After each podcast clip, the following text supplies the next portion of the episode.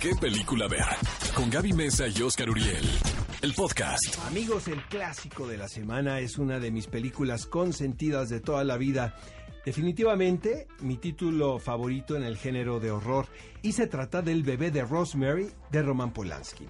Esta película, amigos, eh, se produce a principios de la década de los 70 cuando el señor Roman Polanski es importado a Hollywood.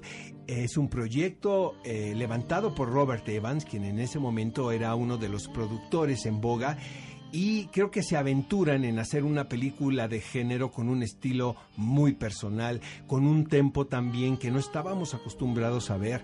Eh, yo creo que después de ver esta cinta hay dos cosas. Le tienes fobia a los edificios Dakota que están en la ciudad de Nueva York. matan a John y Lennon. otra, exactamente, es que pues todo, luego de repente veías un grupo como de ancianos y sí te quedabas pensando qué harían en sus tiempos libres, ¿no? Exacto. Pero la imagen de Mia Farrow con su cabello cortititito, embarazada así de ocho meses, en este calor neoyorquino, tratando de hablar con personas que realmente confiaran en su versión, pues apela a una de las pesadillas más grandes de todo ser humano, ¿no? Exactamente. Y yo creo que algo bien interesante que dice el director es que él justo quería posicionar a la audiencia en un lugar en donde no supiera si lo que estaba ocurriendo era real o era falso, ¿no? Ahora se usa mucho, sobre todo en el género del terror también se hace mucho uso de los efectos especiales o de la música como para hacer jumpscares.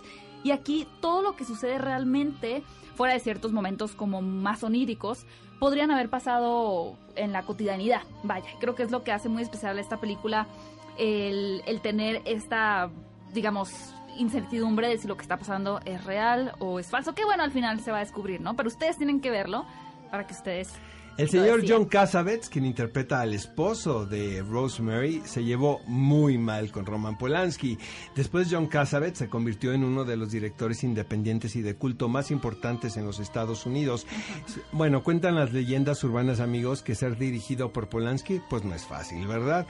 Pero vaya, esta película convirtió en una estrella a Mia Farrow. Lamentablemente, después como que ella no tuvo una carrera sólida, ¿sabes? Sigue siendo una figura muy conocida por allá digo, tiene algún título interesante, pero esta fue la la película que la convirtió en una de las actrices en demanda. De hecho, el corte de cabello que tenía Rosemary, que era Todo un mundo se lo copió. Exactamente, en esa época era un acto de rebeldía, porque por ejemplo Rosemary lo hace durante la historia para rebelarse ante lo que el marido y los vecinos quieren. Ve a Cinépolis y utiliza el hashtag ¿Qué película ver? Escúchanos en vivo todos los sábados a las 10 de la mañana en Exa FM 104.9.